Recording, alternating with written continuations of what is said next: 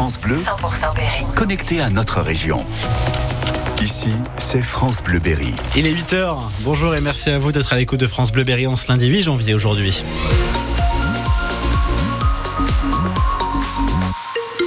Et toute l'info à 8h, c'est avec vous, Mine Ferry. Attention au gel pour la météo. Les températures, effectivement, sont tout en dessous du zéro ou alors vraiment très très proches euh, du zéro sur tous les mercures de l'Indre et du Cher.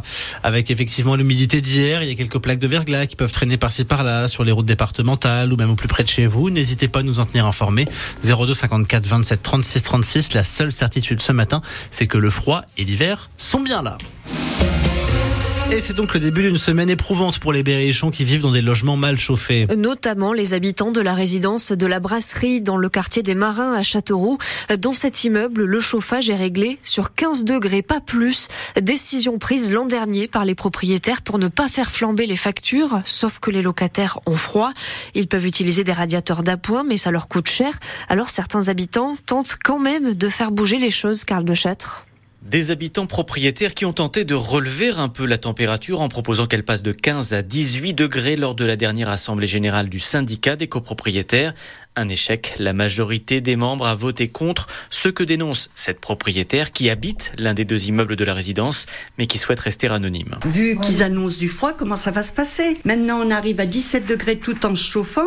Alors, avec ce qui arrive, qu'est-ce qui va nous arriver? On va tomber à 15 degrés. Est-ce que c'est normal? Est-ce que c'est décent de laisser les gens dans cette situation? Et ça fait deux ans qu'on se bagarre pour obtenir une température décente et qu'on a beau faire, beau se retourner, on a un syndic, un conseil syndical qui nous écoute pas, c'est tout. Les copropriétaires qui ont voté cette baisse du chauffage collectif. Certains des opposants à la mesure ont saisi la justice. Ils viennent d'obtenir d'ailleurs l'annulation de la dernière AG pour un détail de forme. Le gestionnaire de la résidence Citia a un mois pour faire appel. Si la décision est confirmée, il y aura une nouvelle assemblée générale, mais sans certitude de victoire des habitants concernant le chauffage, car les membres du conseil peuvent très bien à nouveau rejeter la proposition de hausse de la température. Et l'agence Citia, qui gère la résidence, rappelle qu'au départ, le système de chauffage de cet immeuble est prévu pour être mixte, c'est-à-dire un chauffage collectif plus un complément avec des convecteurs individuels.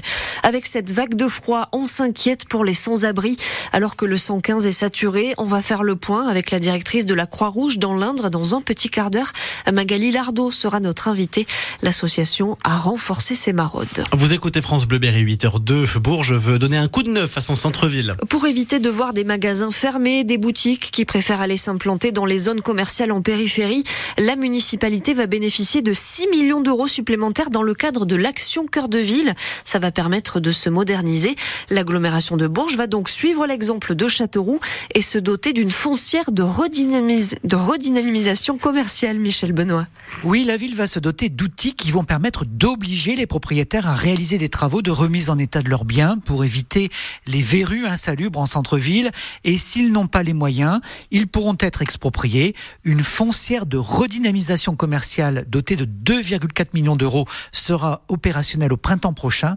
Olivier Cabrera, adjoint au maire de Bourges. Elle peut par exemple racheter deux magasins pour en faire un si on constate qu'effectivement c'est euh, des commerces plus importants en superficie qui sont demandés. La foncière s'occupe à la fois des rez-de-chaussée avec les commerces, à la fois des étages, avec euh, la création ou le réaménagement euh, d'appartements pour répondre à la demande que nous avons aujourd'hui de métropolitains qui redescendent dans des villes à taille un peu plus humaine. La vacance commerciale à Bourges est passée de 19 à 15 c'est encore trop. L'enjeu, c'est aussi la remise en état d'un patrimoine historique remarquable. 400 maisons à pont de bois effectivement et certaines qu'on voit étayées depuis de nombreuses années. Il est temps euh, maintenant qu'on prenne des décisions aussi. Cette deuxième phase d'Action Cœur de Ville va permettre de lancer la requalification du quartier du Prado ou encore la rénovation de l'école nationale supérieure d'art, sans oublier le financement des travaux de la place Cujas qui absorbera le tiers des crédits disponibles. Toujours à Bourges, la structure d'aide à domicile à tout âge pourrait être fixée sur son sort aujourd'hui. La structure est placée en redressement judiciaire. Elle emploie 79 personnes et vient en aide à plusieurs centaines de bénéficiaires. Elle est en, grosse difficulté financière. Faut-il y voir le signe d'un remaniement imminent? La première ministre Elisabeth Borne a été reçue hier soir à l'Elysée par le président. On parle d'un changement d'équipes gouvernementales dans les prochaines heures ou dans les prochains jours. 8h05 et J-200 avant les Jeux Olympiques. Le compte à rebours s'accélère et l'Indre se retrousse les manches pour accueillir les épreuves de tir à partir de fin juillet. Mais avant ça, il y aura le passage de la flamme olympique et ça aussi, c'est un sacré événement à préparer. Neuf communes traversées dans le département de l'Indre, notamment Barèze et Cusion, où un chantier vient de démarrer. Une passerelle himalayenne, un grand pont suspendu est en construction au-dessus de la Creuse pour y faire passer la flamme, Manon Klein. Pour le moment, le chantier est relativement discret. Le maire de Cusion, André Guilbeault, et le maire de Barèze, Lionel Perrault, sont à la manœuvre. Sur côté Cusion, dans la roche, ils ont mis tous les points d'ancrage qui permettront de suspendre le pont. Et puis côté Barèze, ils ont commencé. Et à partir de fin janvier, commencera réellement la mise en place de la passerelle. Hein. On tend des câbles entre les deux rives et on construit le passage sur les câbles. Il faut évidemment que tout soit prêt avant le passage de la flamme olympique sur le pont. C'est ce qui fait parler de ce chantier mais attention. On construit pas pour le passage de la flamme. La flamme va passer là parce qu'on construit la passerelle. Voilà, c'est la cerise sur le gâteau que nous a apporté le président du département. Le département qui a poussé le projet, un coup d'accélérateur rendu possible par les JO. Ça a facilité euh, la prise de décision de, différents partenaires euh, qui nous soutiennent. C'est sûr que s'il n'y avait pas eu la flamme, on aurait peut-être pris un peu de retard dans le déroulement. Mais le pont se serait fait de toute façon. Avec cette passerelle, le maire de Barèze, Lionel Perrault, a pour ambition de développer le tourisme.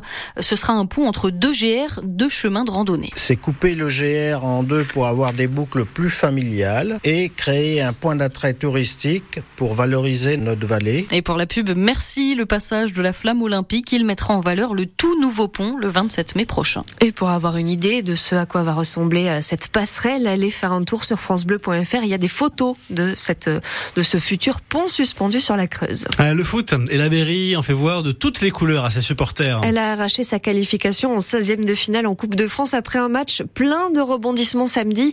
Châteauroux a finalement battu le club amateur des Herbiers et connaîtra ce soir son adversaire pour le prochain tour. Ça pourrait bien être Marseille, Lyon, Rennes, Monaco ou bien Toulouse, le tenant du titre. Ils se sont tous qualifiés ce week-end.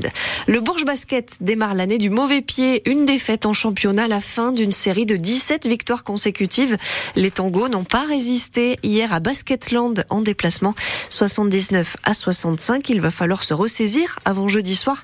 Ce sera un match de recoupe contre les Turcs de Beziktas. Si vous aviez prévu d'aller faire quelques longueurs à la piscine pour éliminer les excès des fêtes, il va falloir attendre un petit peu à Châteauroux. Le centre aquatique Balzaneo est fermé aujourd'hui et demain.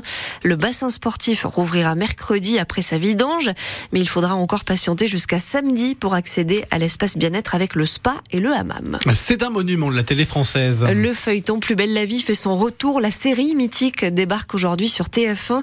Ce sera désormais diffusé à 13h40. Vous pourrez donc découvrir tout à l'heure le premier épisode quelques mois après la fin de la, diffusion sur France 3 et vous pourrez bientôt y retrouver le comédien berrichon Régis Ménard qui vit dans le Cher et qui joue le rôle d'un policier dans la série.